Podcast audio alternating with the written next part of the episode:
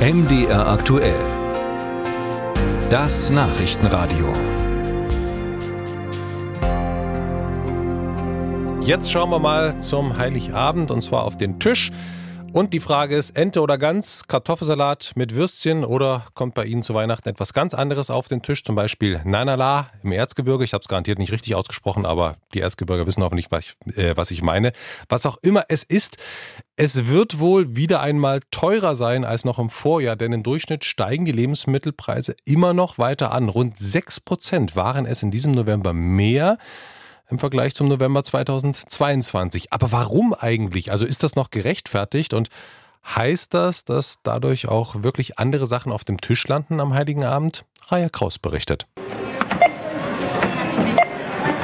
Der Einkauf ist noch immer eine teure Angelegenheit. Vor allem bei Zucker und Marmelade, aber auch bei Obst und Gemüse sind die Preise kräftig gestiegen.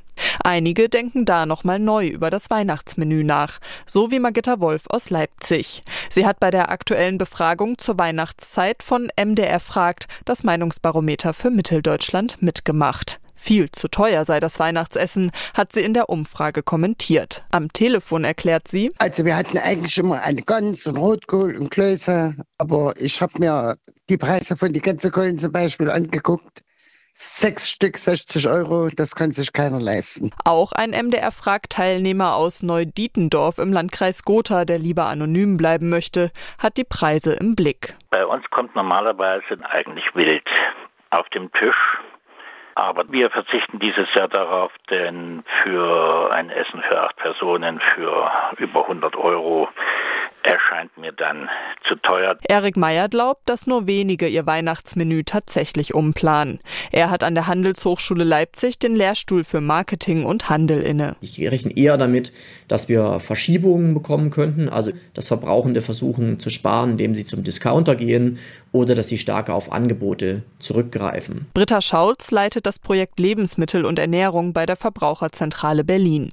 Mit Blick auf die immer noch anhaltende Teuerung bei den Lebensmitteln fragt sie sich, ob der Handel die Krise nicht auch ausnutzt. Aktuell sind die Energiepreise um etwa drei Prozent niedriger als noch vor einem Jahr.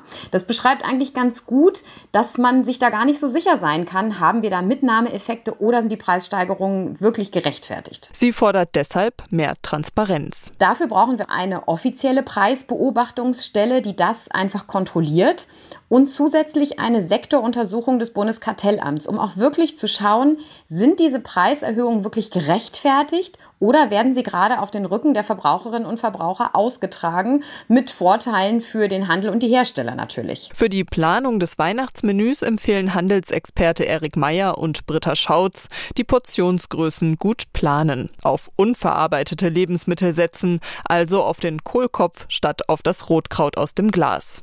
Und sparen ließe sich auch mit einem vegetarischen Menü. Weihnachten ohne Fleisch wollen aber nur wenige. Das zeigen die Umfrageergebnisse von MDR fragt, die nicht repräsentativ sind. 87 Prozent der knapp 23.000 Teilnehmerinnen und Teilnehmer aus Mitteldeutschland haben dort angegeben, beim Festessen nicht auf Fleisch verzichten zu wollen. Bei Rentnerin Magitta Wolf kommen in Leipzig statt Gänsekeule wohl Bratwurst und Sauerkraut auf den Tisch. Und der MDR-Fragteilnehmer aus dem Landkreis Gotha hat wild vom Menüplan gestrichen. Stattdessen kocht er traditionelles Gulasch aus Rind und Schwein dieses Jahr mit Klößen und Rotkohl und Rosenkohl.